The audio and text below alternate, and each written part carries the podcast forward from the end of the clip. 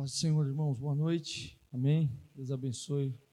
Uma alegria estar com vocês aqui. Glória a Deus.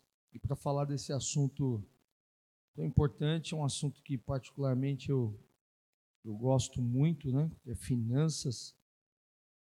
Esse mês foi um mês muito propício para falar disso, né? Porque o tema do mês é administração, né? É, é é a capacidade de cuidar de algo, a capacidade de gerenciar algo.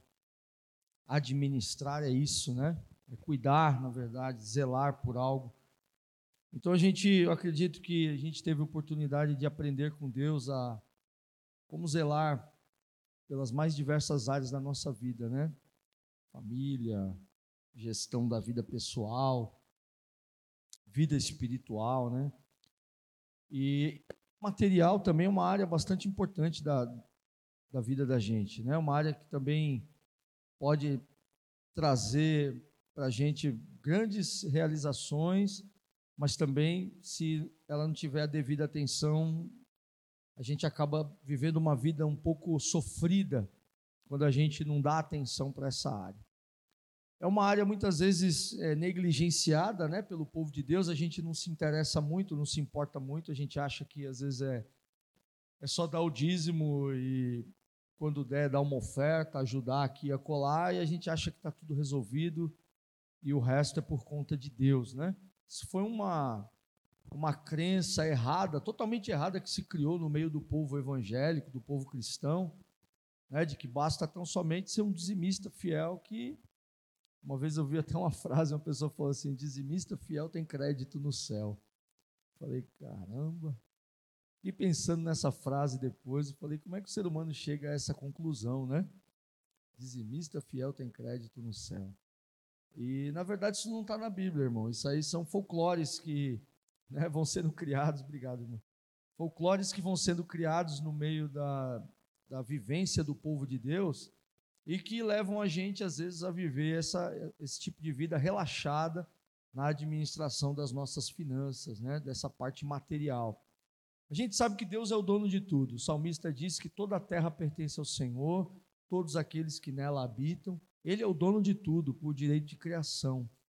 Mas ele, ele nos deu a mordomia, né? ele confiou para a gente a mordomia que é a oportunidade de administrar um pouco desse tudo que pertence a Ele. Então, o pouco que chega nas nossas mãos, a gente tem que ter a noção de que nós estamos é, cuidando para Deus, nós estamos administrando para Deus, nós estamos exercendo a mordomia cristã.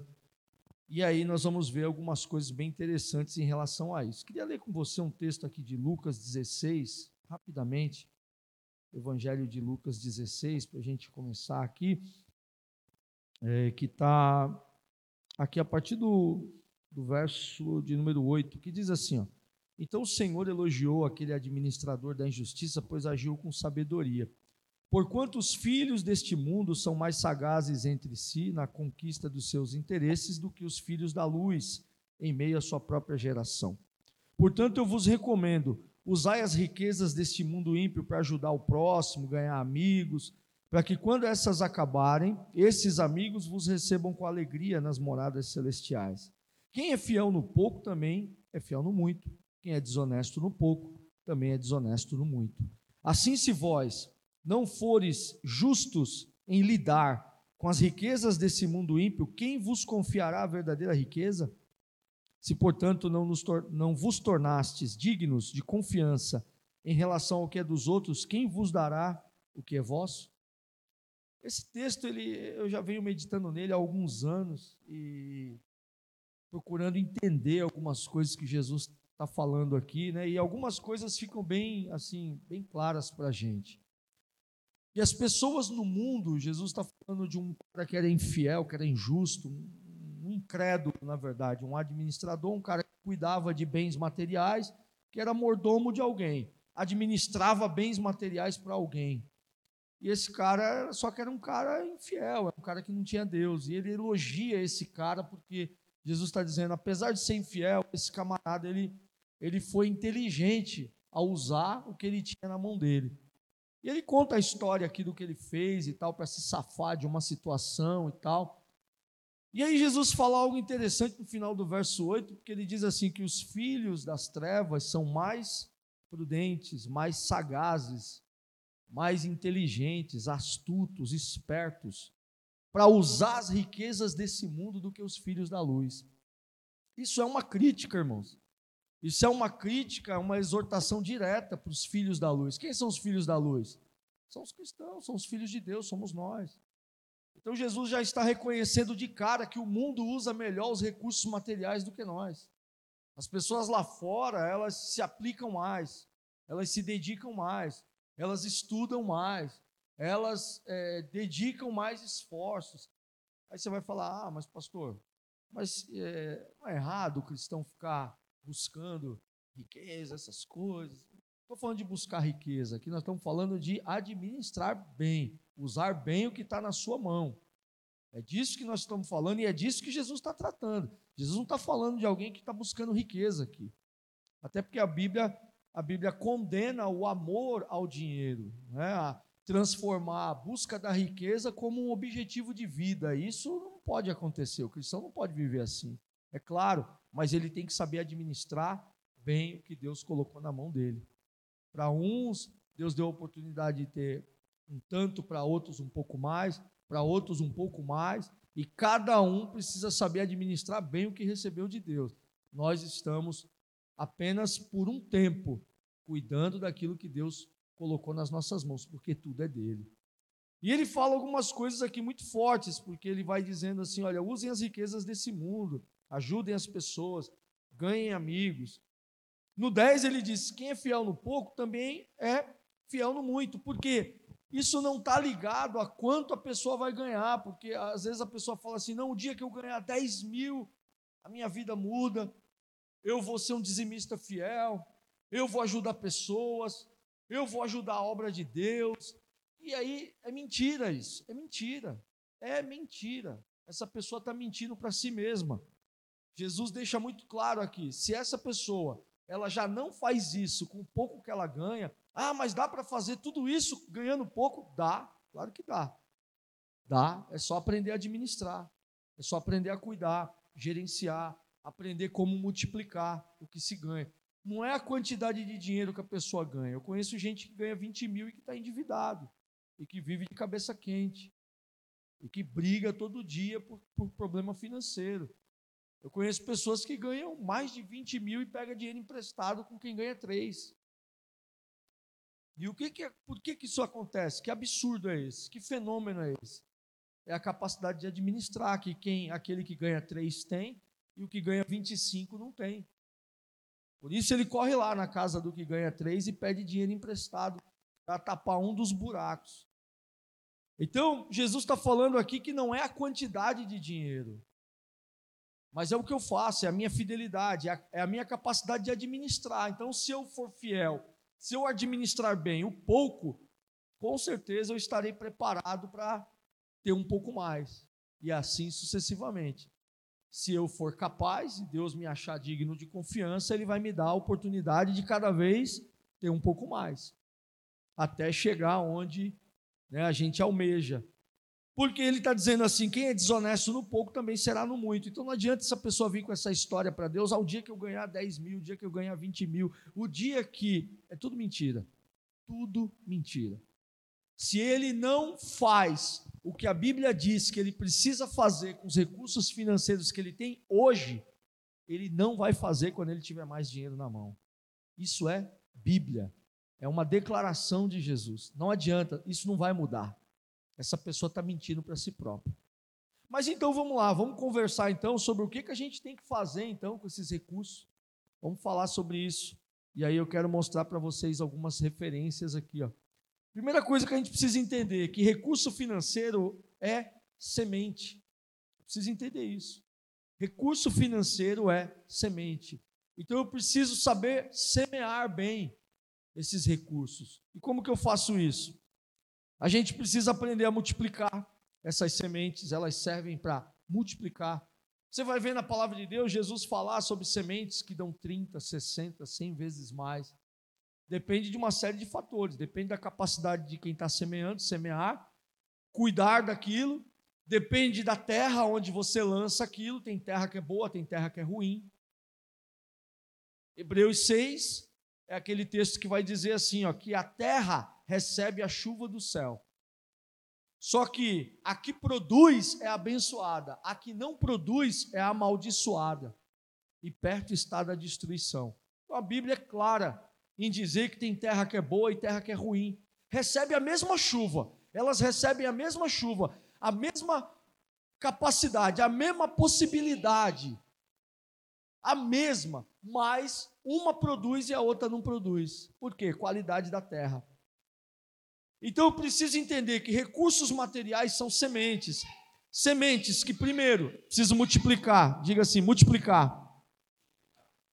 Segundo, essas sementes eu preciso também, com elas eu preciso ajudar pessoas. Diga ajudar pessoas.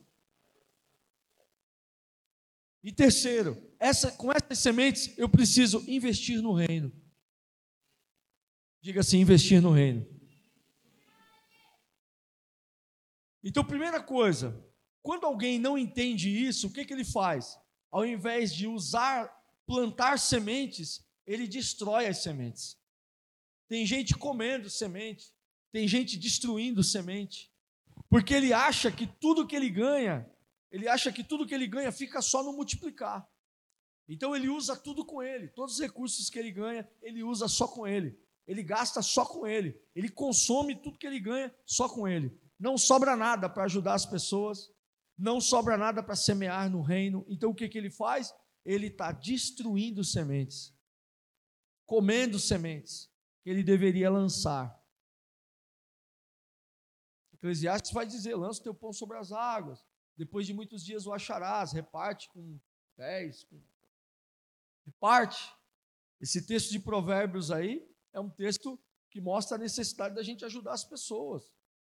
Nós precisamos é, investir na vida das pessoas, semear na vida das pessoas. E é semear recursos materiais mesmo. Semear bens materiais, semear dinheiro. Se tem uma coisa que sempre é, nós vamos ver acontecer, é a lei da semeadura. A lei da semeadura, ela diz que aquilo que você planta, você colhe. A semente, o fruto é de acordo com a espécie. Então, se eu quero é, colher dinheiro, eu preciso plantar o quê? Hã? Dinheiro. É por que vocês têm medo de falar? Não é pecado falar essa palavra dinheiro na igreja, não. Fala dinheiro. Fala, irmão, dinheiro. Fala dinheiro. Não é pecado, não, irmão. Pelo amor de Deus, pode falar dinheiro dentro da igreja. Pode falar. Jesus falou tanto sobre dinheiro. Gente, Jesus falou sobre juros. Você devia ter deixado no banco para render juros. Jesus falou isso. Jesus falou isso. Jesus defendendo os bancos.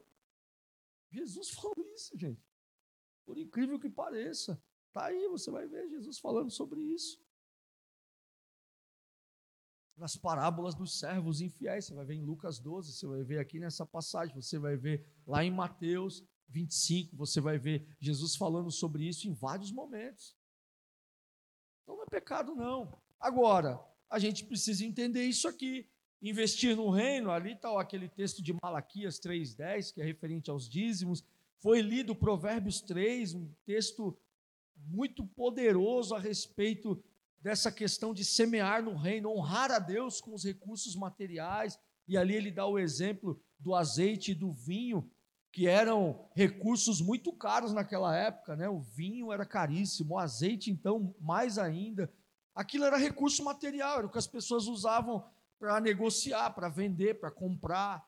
Aquilo ali era, era vital naquela época. E ele está usando esse exemplo. Olha, pega os recursos que você tem e honra a Deus, meu. Investe no reino, semeia no reino. Não existe terra mais fértil que o reino de Deus. Não existe. E, e falando nessa questão de multiplicar as sementes, está aí o texto de Lucas 19, né, que a gente que é um texto que fala dos juros aí, que Jesus fala que era para ter deixado no banco para render juros, né?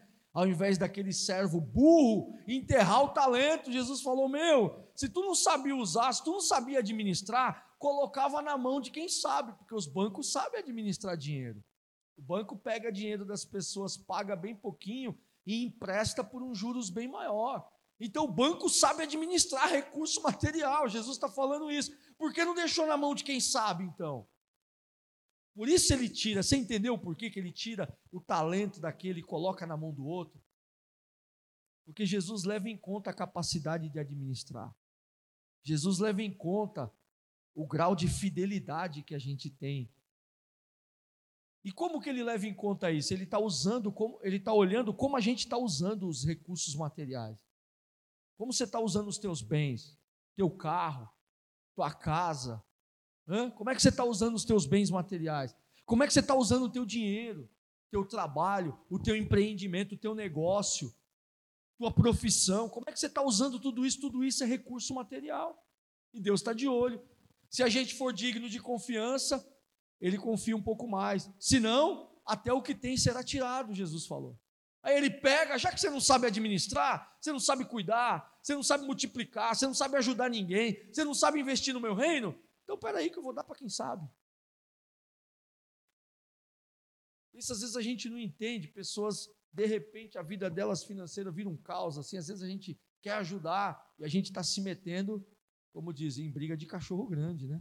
Às vezes é Deus que está tirando tudo daquela pessoa, porque ela já deu várias demonstrações que ela não é digna de confiança daquilo que Deus deu. E a gente está querendo meter a colher nessa briga aí. Então, fica atento. Nós precisamos entender, primeiro, recurso material é semente. Diga assim: recurso material. Recurso financeiro é semente. E aí, olha, três finalidades aqui, ó. Como usar a semente? Primeiro, fazer ela multiplicar, e isso é para nós, é para a gente mesmo, né? Ajudar pessoas e investir no reino. Essa semente pode ser usada com essas três finalidades aqui, ó. Mas vamos em frente aí, ó. Vamos em frente. O que, que mais a gente precisa entender, ó? Que a gente não pode acabar com os recursos. A gente tem que ser inteligente. Eu entendi que recurso material é semente. E eu preciso aprender a usar essa semente da forma que a Bíblia me ensina, para fazer ela multiplicar, para ajudar pessoas, para investir no reino. Mas eu também eu não posso acabar com os recursos. Eu preciso, primeiro, aprender a poupar recursos. Gente, é, o Tiago estava falando aqui, é matemática, né? E a matemática é ciência exata, não tem jeito, né? Um mais um é igual a dois e acabou. Né? 2 menos 2 é zero e não tem conversa. Então, se a gente não poupar dinheiro, não tem como fazer mágica. Não dá para fazer mágica. Deus não é mágico, nem você. Então a matemática é simples. Se você ganha três e gasta três, irmão, esquece sonhos, esquece realizar coisa grande, esquece tranquilidade no futuro. Isso nunca vai, vai chegar para você. Você vai viver um dia de cada vez. Sabe aquela pessoa que fala assim: ah, vou viver um dia de cada vez. Ah, eu. É, a vida está difícil. Irmão, não adianta. Eu me lembro de uma história de um, um professor universitário, que hoje é uma pessoa muito famosa, mas no começo da carreira dele, ele era professor universitário. E ele, como professor universitário, começou a crescer na carreira, começou a ser convidado por uma universidade e outra para dar aula. Ele já dava aula em umas três universidades. E o cara estava ganhando bem, há, tipo, há 25 anos atrás, 20 anos atrás, vamos dizer assim. Ele já ganhava, tipo, 10 mil reais. Agora imagina 10 mil reais há 20 anos atrás. Que salário que não era. Hoje ainda é um bom salário. Agora imagina isso lá naquela época. Só que era curioso, ele tinha uma vida que não era nada compatível com aquele salário, mega salário que ele ganhava naquela época. Aí ele conta uma história que um dia ele chegou para dar uma palestra, ele foi convidado para dar uma palestra numa universidade grande, e era um evento grande, auditório lotado de alunos, e ele chegou lá com Corsa Wind. Quem lembra do Corsa Wind? Era um Corsa Wind uva.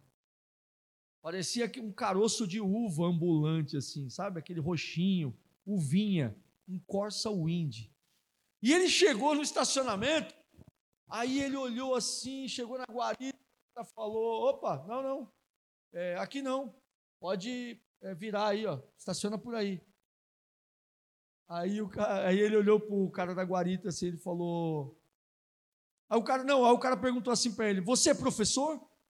Aí ele falou: Sou, sou professor. Aí disse que o cara olhou pro carro assim, olhou assim para ele. Tá bom então, vai, pode estacionar ali. Deixou ele estacionar. Depois o cara foi saber que, além de ser professor, ele era o palestrante da noite. Sabe por quê? Porque as pessoas elas criam uma capa assim, ó, de prosperidade. É próspero quem tem o carrão do ano, é próspero quem veste as roupas das marcas famosas, é próspero quem isso. Mas ele fala, esse professor, que depois se tornou muito famoso, autor de vários livros, é o Gustavo Cerbasi, você já deve ter ouvido falar. Ele, ele contou: olha, eu ganhava 10 mil, mas eu estava vivendo com 3. Eu estava poupando 7 mil da minha renda. E eu fiz isso por vários anos. Ele falou, por isso eu tinha um Corsa Wind. Eu não me deixei levar por essa essa pressão que as pessoas fazem para querer taxar quem é próspero e quem não é. Ninguém sabia o meu projeto de vida. E aí hoje as pessoas olham aonde eu cheguei e acham que foi sorte. Não foi sorte. Foi consciência, autodisciplina e é, perseverança em poupar. Já pensou você poupar 70% do que tu ganha? Foi o que ele fez. Ele ganhava 10, poupou 7 mil.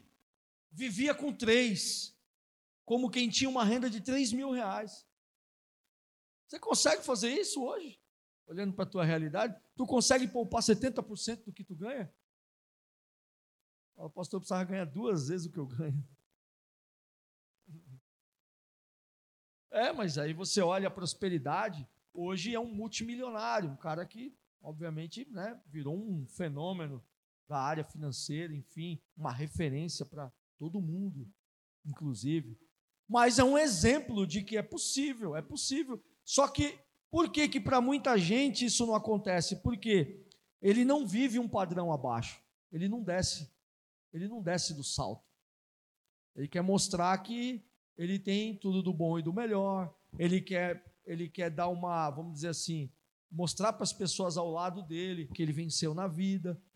Porque para a sociedade, sinônimo de vencer na vida é isso. É você ter um carrão, um casão, as roupas mais famosas e mostrar para as pessoas isso.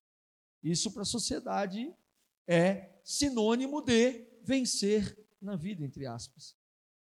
Só que a gente aprende que não é assim. A gente vai para a palavra de Deus, a gente vê que é preciso poupar, porque se não poupar, não tem como você trabalhar esses recursos.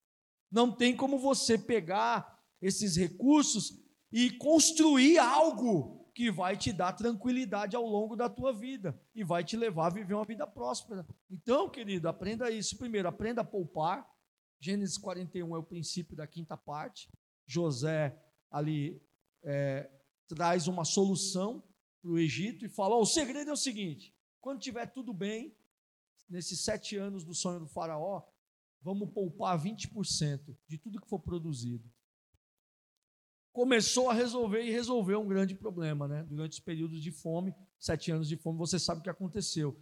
O mundo antigo inteiro migrou para o Egito para comprar cereais do Egito, para comprar alimento, ou seja, todas as pessoas puderam se socorrer ali. O Egito ele tinha capacidade né, de emprestar, capacidade de manter as pessoas, porque ele estava preparado para o futuro. Ele estava preparado para qualquer período de dificuldade que surgisse. Agora, quem não poupa não está preparado para isso.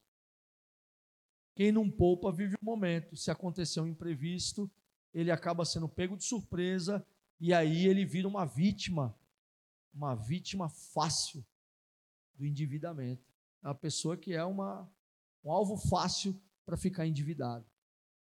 E recentemente eu soube de um, um, caso de uma pessoa que de uma pessoa que é, largou um emprego muito bom, o cara estava num emprego muito bom, já estava praticamente numa posição de liderança dentro desse emprego, mas por má administração das suas finanças, ele acabou assim, acabou acontecendo imprevisto, ele bateu o carro dele, não por não administrar bem seus recursos, ele acabava com tudo que ele ganhava, mesmo ganhando bem, relativamente bem, uma renda aproximadamente de uns 4 mil, 4.500 reais por mês.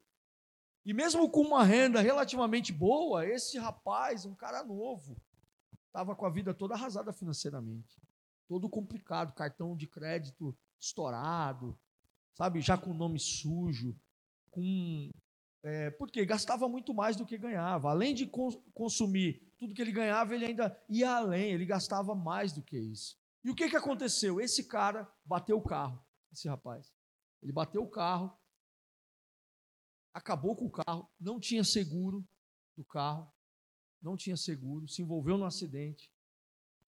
Para tentar arrumar esse problema, para tentar arrumar esse problema, foi pedir dinheiro emprestado para um agiota. A vida desse rapaz virou um inferno. Um inferno. Juros absurdos, visitas constantes do agiota, inclusive no local de trabalho. Começou aí no local de trabalho dele para cobrar aquela dívida. Está vendo por que é importante poupar? Porque a pessoa que poupa, se acontece uma emergência, ela tem de onde tirar. Ela pode se socorrer, ela vira o seu próprio banco. Ela não precisa correr atrás de empréstimo bancário, ela não precisa pedir ajuda para o pai, para a mãe, pedir dinheiro emprestado. Ela não precisa recorrer à agiota. Não precisa. O que, que esse rapaz fez? De tanta vergonha de ser procurado agora no emprego, ele saiu do emprego, abandonou tudo, abandonou uma carreira bacana. Ele tinha uma carreira bacana, estava construindo uma carreira muito legal nessa área que ele estava. Então, olha o problema que isso traz. Nós não podemos gastar tudo que a gente ganha, gente. A gente precisa, o brasileiro precisa colocar na cabeça de uma vez por todas isso. Ele não pode acabar com a sua renda mensal. Uma dica, é claro, é ah, se a renda não está suficiente, procure então criar uma alternativa que reforce a renda da tua casa. Óbvio, algo que não acabe com a tua vida social também, porque aí você não vai virar um louco por trabalho, um workaholic, né, que nem fala, um maluco do trabalho, um, um viciado em trabalho, não é isso. Mas é arrumar uma alternativa, de repente, mais um dia, né? esticar mais algumas horinhas de trabalho, uma, duas, três vezes na semana no máximo. Ou se dedicar a uma nova área, fora do horário do expediente do teu trabalho atual, durante um, dois ou três dias na semana, pode começar a te ajudar. Pode começar a reforçar a renda da tua casa e fazer sobrar alguma coisa para que você possa trabalhar isso. Senão, não tem mágica. Não tem mágica. Se não tem semente, vai multiplicar o quê? Se não tem semente para lançar na terra boa, você vai multiplicar o quê? Deus só multiplica a semente que já existe. Deus é o único que colhe sem plantar, irmãos. É o único. É o único. Essa regra não se aplica a mim e a você. A gente, ser humano, está debaixo da lei da semeadura. Para colher, a gente tem que plantar. E se eu não tiver semente para plantar, eu vou esperar colher o quê? Se não sobra nada para eu plantar, onde eu sei que vai me dar uma boa colheita, eu vou colher o quê? Se nem conseguir plantar, eu planto.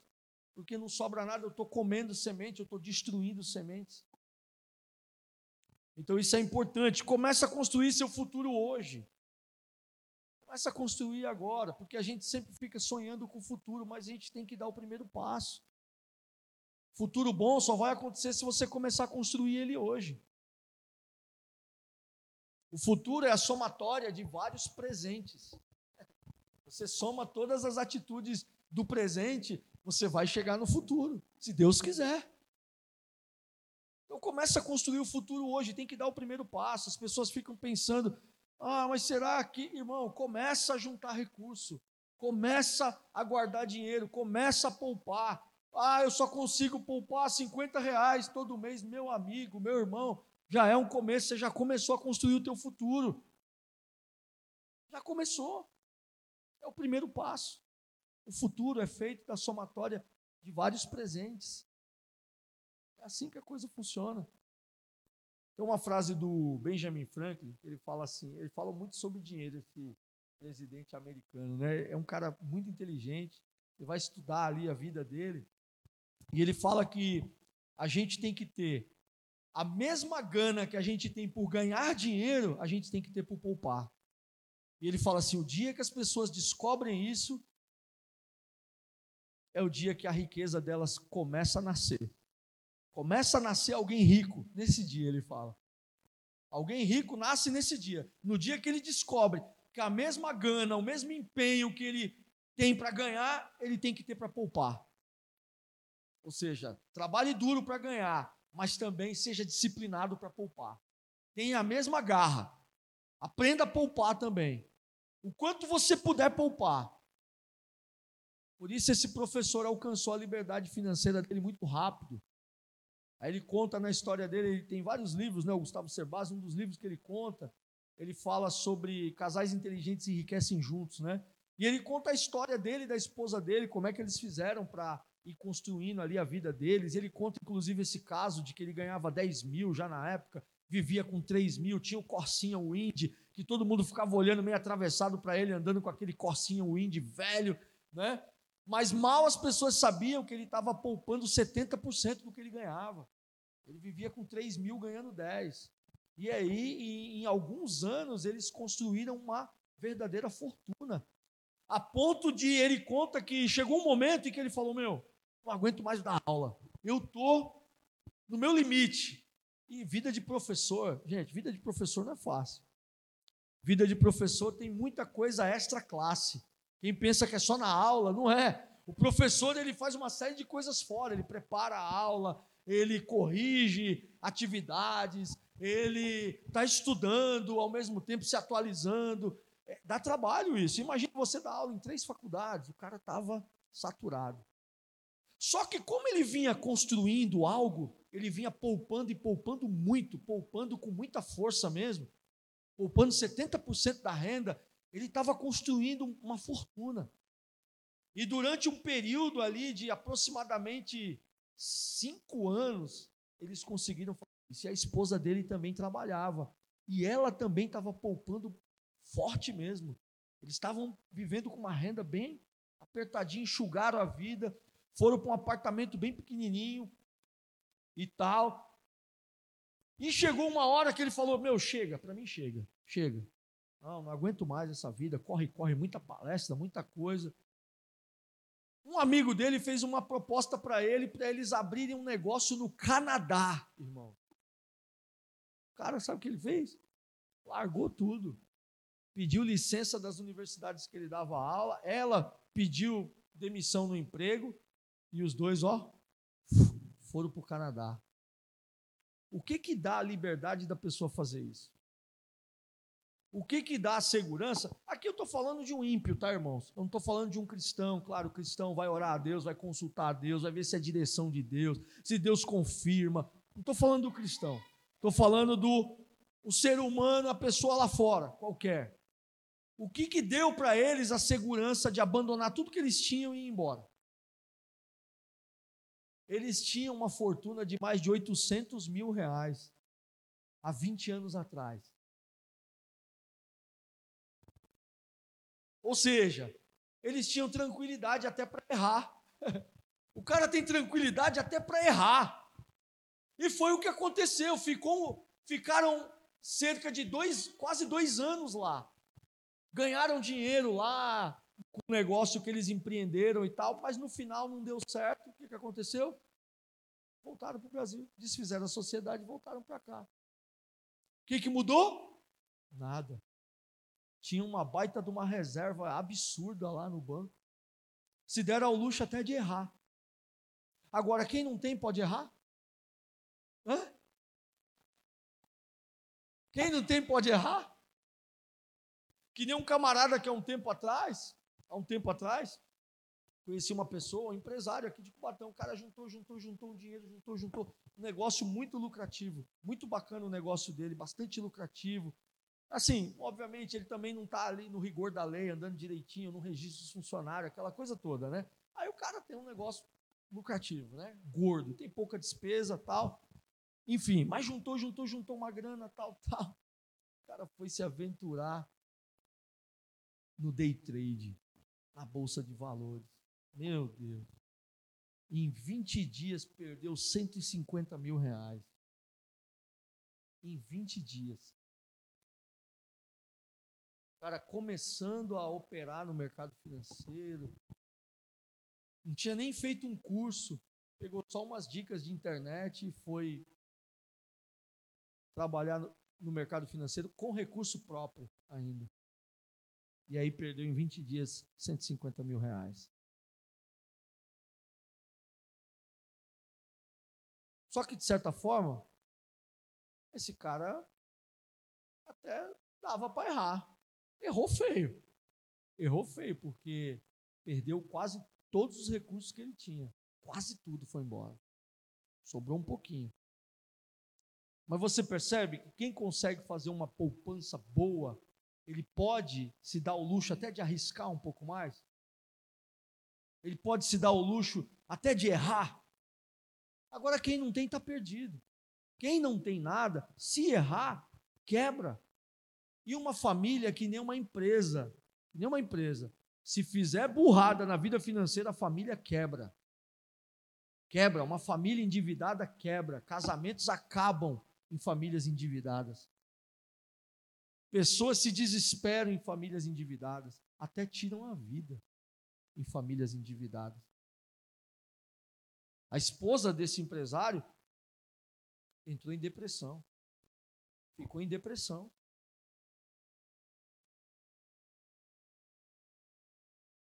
Você entendeu como é problemático isso? Então a gente precisa entender o que a palavra de Deus está nos ensinando. Vamos começar a construir isso, mas a gente precisa poupar. Agora, conhecimento é essencial. É a terceira dica que eu quero dar para você hoje. Na administração da, das finanças. Conhecimento. Esse exemplo que eu dei desse rapaz, exemplo de falta de conhecimento. O cara não tinha conhecimento nenhum de mercado financeiro praticamente, foi se aventurar na área mais arriscada que existe, que é o day trade. É a área mais arriscada do mercado financeiro. E o cara foi se aventurar logo nessa área, meu. Cresceu o olho. Dá para ganhar muito dinheiro? Dá, dá para ganhar muito dinheiro no day trade. Mas se você tiver conhecimento, se você tiver uma boa formação, se você trabalhar no lugar certo, aí você. É, o ideal é não trabalhar com recurso próprio, é operar com recurso de casa de investimentos, de alguém que pague você para trabalhar no mercado financeiro assim. E aí ele põe o dinheiro dele na sua mão para você trabalhar. Não trabalhar com recurso próprio, o recurso da tua vida. Meu, que loucura isso. Cada entrada que você dá, você fica com o coração na mão. Cara, dá uma entrada lá, e aí fica vendo o gráfico lá, e o coração, palpitação, sudorese. Daqui a pouco o cara tá e vai, vai na sala, aí vai na cozinha, aí toma um calmante, aí volta para frente do computador e tá vendo o gráfico. Ai meu Deus do céu, vou perder tudo. Meu, é loucura. Loucura fazer isso. Trabalhar com recurso da vida numa área dessa, uma área tão sensível do mercado financeiro. Pode ganhar muita grana? Pode, mas se trabalhar na, nas condições adequadas. Não nessa. Não assim. É? Ah, no simulador. Aí é tranquilo. Aí, mas já deu para sentir, né? Como é que é complicado. É complicado. Então, assim, precisa de conhecimento, gente. E sabe qual é o problema? A gente não busca conhecimento. Eu tenho lutado já há mais de cinco anos tentando quebrar esse tabu dentro da igreja. Tentando é, alertar o povo de Deus quanto à necessidade de estudar um pouco essa área. Estudar estratégias financeiras para administrar bem os recursos, para cuidar bem do dinheiro, para construir uma vida mais tranquila, um futuro onde a gente pode ter uma esperança lá na frente de viver bem, poxa, mesmo quando a gente estiver lá na, numa idade avançada. Ter uma vida tranquila no futuro. Eu sempre falo no meu curso sobre a estatística que é, é terrível. 1% dos idosos no nosso país só tem liberdade financeira. Não depende de ninguém na velhice. 1%. Ou seja, de cada 100 idosos, 99 precisa continuar trabalhando para se manter, precisa da ajuda dos filhos para se manter, ou está todo endividado com um monte de empréstimo consignado no benefício de, de aposentadoria. Essa é a realidade de 99% dos idosos no Brasil. Essa é estatística do IBGE.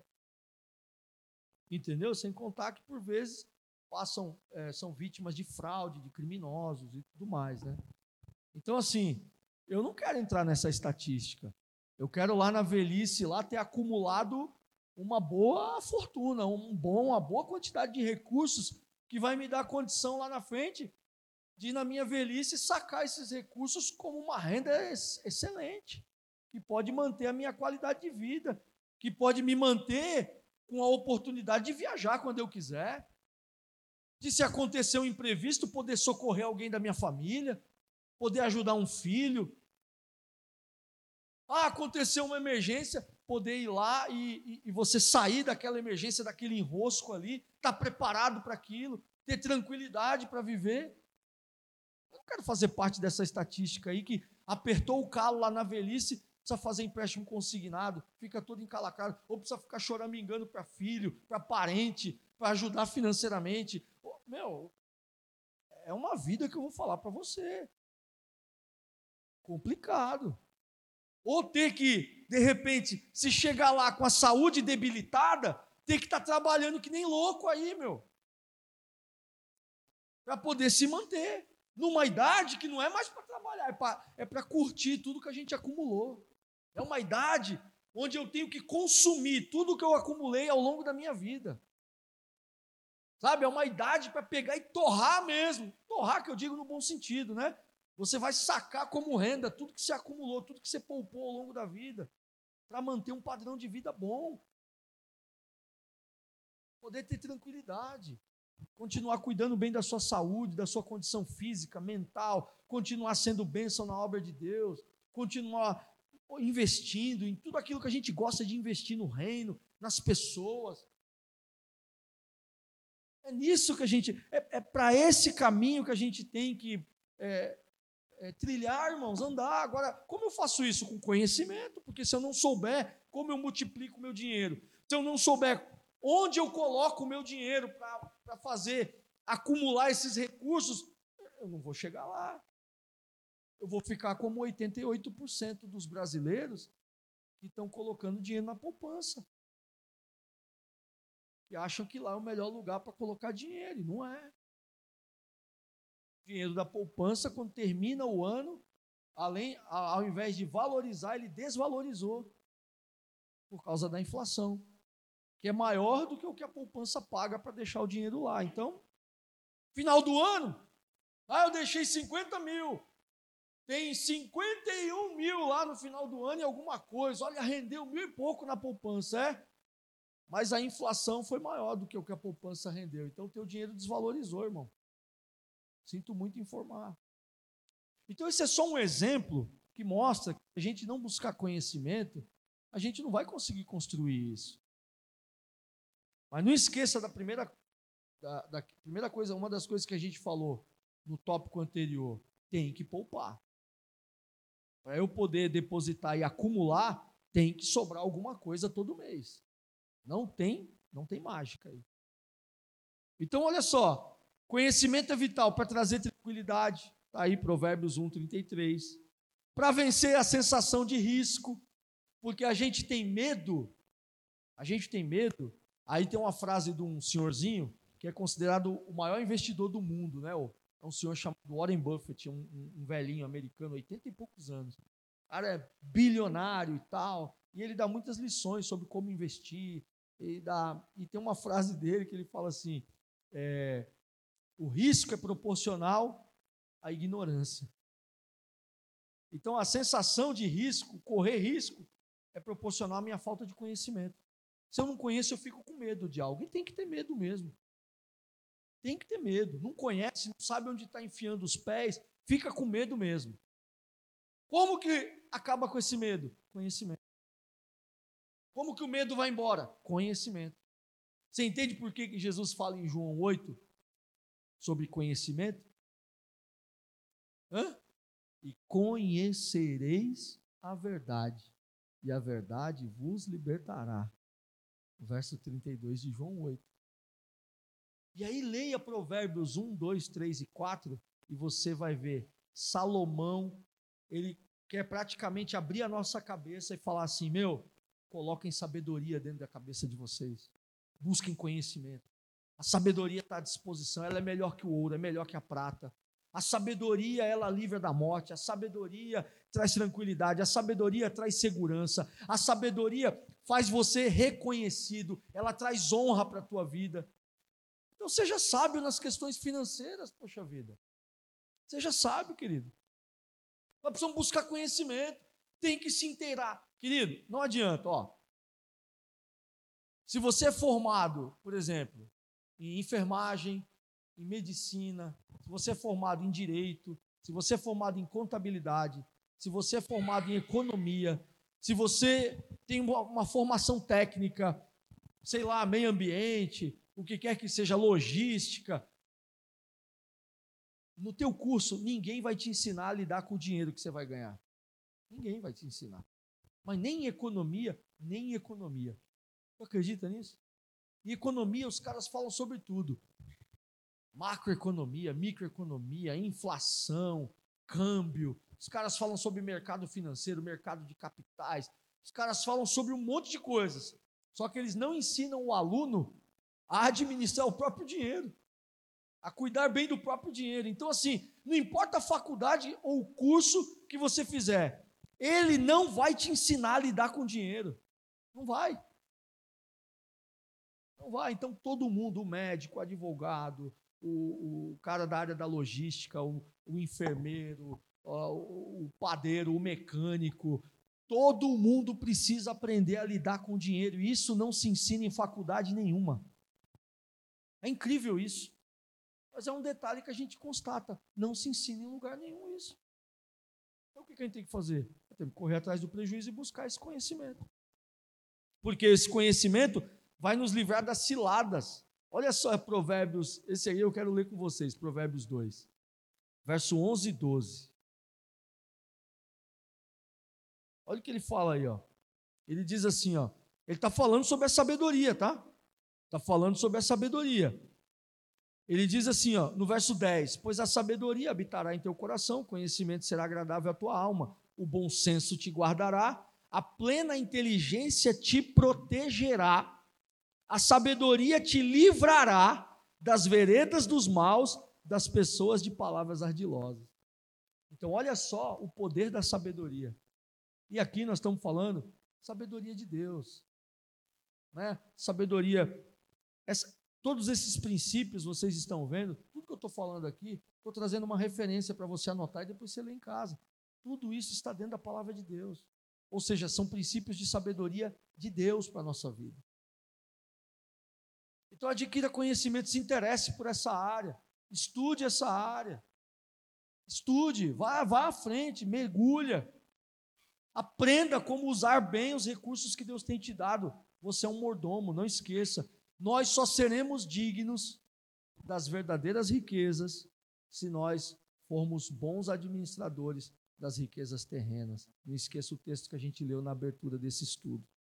Jesus falou: se vocês não sabem lidar com as riquezas terrenas, riquezas desse mundo, quem vai colocar na mão de vocês as riquezas eternas? Tem crente que está achando que vai receber galardão no céu e não vai. Não administra nem um pouquinho de recurso material que Deus deu para ele aqui, acha que Deus vai pôr na tua mão riqueza eterna? Não vai, irmão. Não vai. Deus está de olho nos bons administradores enquanto a gente caminha aqui pela face da terra. Os olhos do Senhor estão assim, ó, observando quem cuida bem das coisas que Ele deixou, quem é bom mordomo, quem está fazendo multiplicar, quem está fazendo as coisas acontecerem para o reino, para as pessoas, para a sua própria vida também. Deus está de olho. E é para essas pessoas que Ele vai canalizar cada dia mais recursos, objetos, objetivos maiores, projetos maiores. Deus vai canalizar para essas pessoas. Ele não vai canalizar para essa pessoa que está completamente desatenta, que não é diligente, que não busca nada, não busca conhecimento, não busca fazer o melhor. Essa pessoa não vai ser digna de colocar as mãos nas riquezas eternas.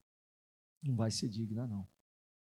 Então nós precisamos ficar atentos, porque é por conta dessas questões que nós muitas vezes perdemos a oportunidade de prosperar na nossa vida.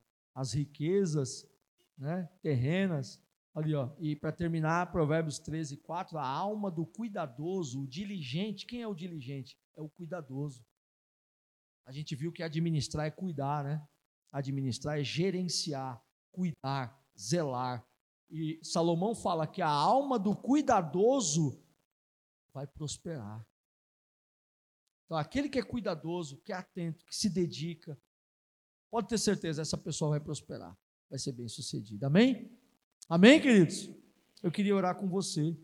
Aí onde você está, feche seus olhos mesmo. Vamos falar com Deus. Senhor, nós queremos te louvar pela oportunidade de estar ouvindo a tua voz nessa noite. Esse mês, Pai, eu tenho certeza, Senhor, que o Senhor está marcando as nossas vidas através de tudo que foi tratado esse mês. O Senhor está nos dando a capacidade de nos tornarmos administradores melhores, pessoas dignas de confiança da parte do Senhor, e não só na vida material, mas em todas as áreas. Que o Senhor possa olhar para cada um de nós e encontrar em nós confiabilidade, que a gente possa ser confiável, Deus.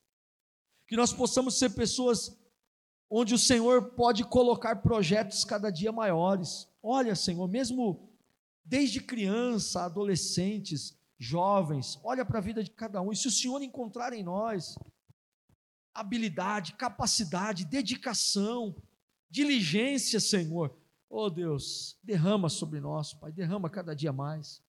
Confia a nós cada dia mais recursos, porque o Senhor sabe que eles serão bem utilizados, o Senhor sabe que as sementes vão ter o destino correto, o Senhor sabe que pessoas serão abençoadas, o teu reino será abençoado, o Senhor sabe que nós vamos multiplicar isso da melhor maneira possível e vamos ter uma vida próspera que vai glorificar o teu nome e mostrar para o mundo que o Senhor é um Deus abundante na vida do teu povo. Nos ajuda, Senhor.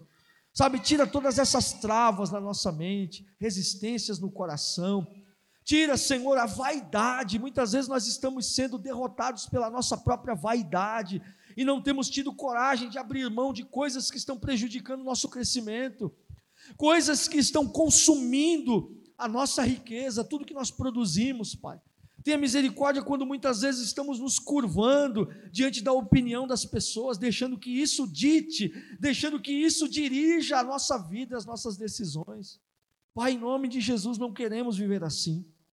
Queremos ser determinados, meu Deus, nesse objetivo de administrar bem todos os recursos materiais que o Senhor colocou nas nossas mãos, administrar para a glória do Teu nome e construir, Senhor, uma história de sucesso, de prosperidade, onde o nome do Senhor seja glorificado e onde nós, juntamente com a nossa família, possamos viver uma vida próspera em nome de Jesus.